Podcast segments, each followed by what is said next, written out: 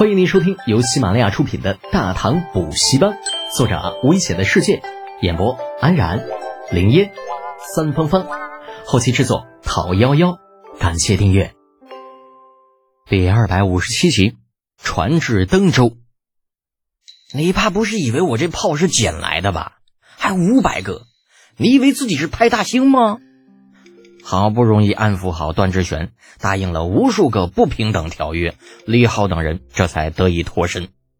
不过，五百门炮这个条件，那只是个嗯不怎么好笑的玩笑。倒不是说李浩不想给，而是段志玄在听说了一门炮的重量之后，自己主动放弃的。八九百斤的炮身，再加上两三百斤的炮架，这一门炮一千多斤。这个重量对于陆军来说简直就是噩梦，没有任何一个将领会喜欢的。雷耀、程楚墨等人也没有了之前嫌弃的表情啊，一个两个围在火炮周围转个不停，垂涎欲滴，时不时伸手摸上一把，那样子要多可笑有多可笑。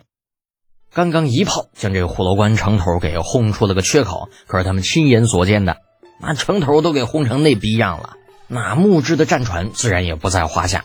这家伙等到了百济，一炮一个，挨个给那些个百济水师点名。啊，其他的三艘战船上的军卒当时并没有进到船舱里面。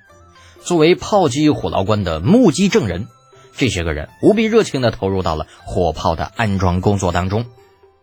时光如水，岁月如梭，不能装逼的日子一晃而过。述说简短，小半个月的时间就这样转瞬即逝。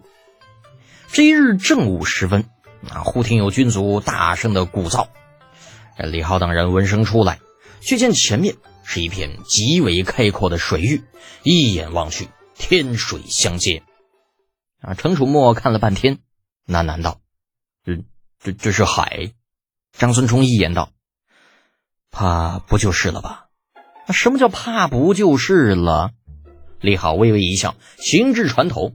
张开双臂，深深的吸了一口满是腥咸味道的海风，回头道：“此处便是黄河入海口，自此时起，我们便离开陆地了。”长孙冲几人眨眨眼睛，数日前他们还在感慨路上无聊，却不想这一日已至海上。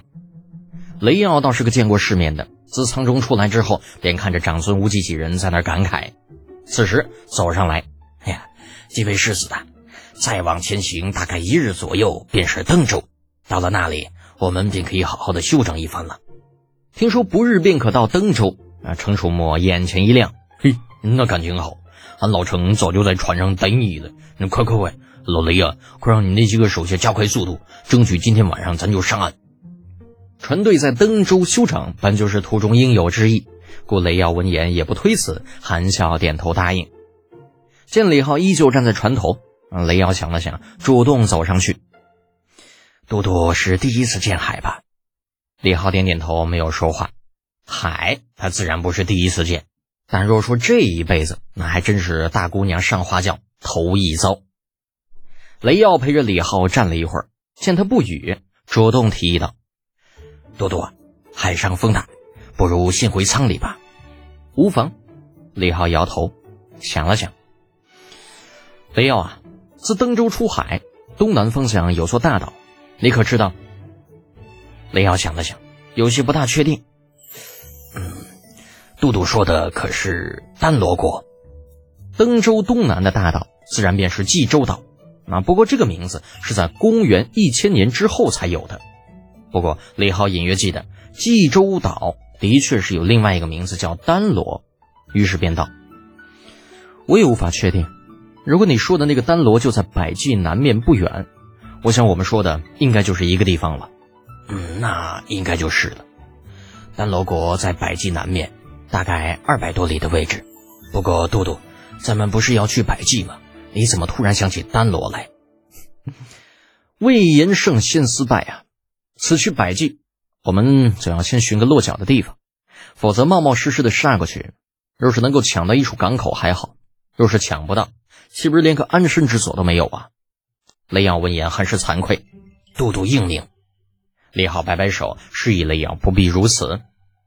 此次出海，路途遥远，战船所能够携带的补给有限，李浩又不想打到一半啊，还要回到登州补充物资，故而在海外找一块根据地就显得尤为重要。为此，李浩又与雷耀商量了好长一段时间，直到日头偏西，才算是告一段落。事业经过半个多月的航行，战船终于在登州靠岸了。踏足码头的那一刻起，长孙冲、程楚墨等人便由衷地发出了一声爽到极点的哀嚎。李浩跟在几人身后下船，啊，脚踏实地的那一刻，心里也着实踏实了不少。只是他却不能像长孙冲等人那般懈怠，因为在他面前还有着一员骁将，直下登州水师都尉王文度见过李都督，免礼。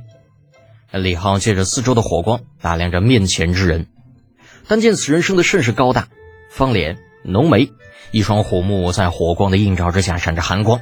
寒风中只着一件皮甲，两条杠子粗的大胳膊赤条条的露在外面。李都督，请。王文度直起身子，侧身让开主路，引着李浩一行向水师驻地而去。程楚墨这段时间在船上憋得很了，偏生不管是李浩还是长孙冲、李振，都不是那种能够放开手脚与他放对之人。故而，在看到王文度之后，立刻见猎欣喜，一边走一边嘀咕道。哼，嗯，端地是条好汉子，有机会定要与他试试手。小程的声音不大，但依旧被前面引路的王文度听了个正着，扭头看了他一眼，道：“程小公爷若是有意，王某自当奉陪。”啊，程楚墨闻言大喜，嗯，吼吼吼，如此便输定了。果然是好战分子啊！这家伙还没怎么着呢，就准备过过手了。李浩暗自翻了个白眼儿，却没有制止程楚墨。这次远赴百济，还需要登州水师全力配合，啊，能看看登州水师都尉的能力，倒也不错。若是有勇无谋之辈，那估计还要在登州留下一些人手才好。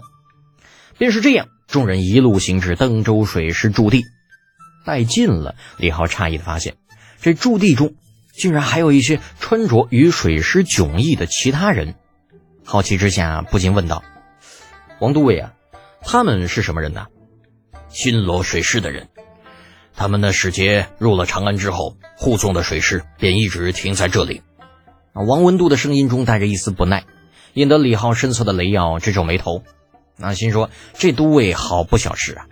我家都督虽然年轻，但也是有本事的，官职又比你大，这咋地呀？用你来接一趟就满腹怨气了啊！本集播讲完毕，安然感谢您的支持。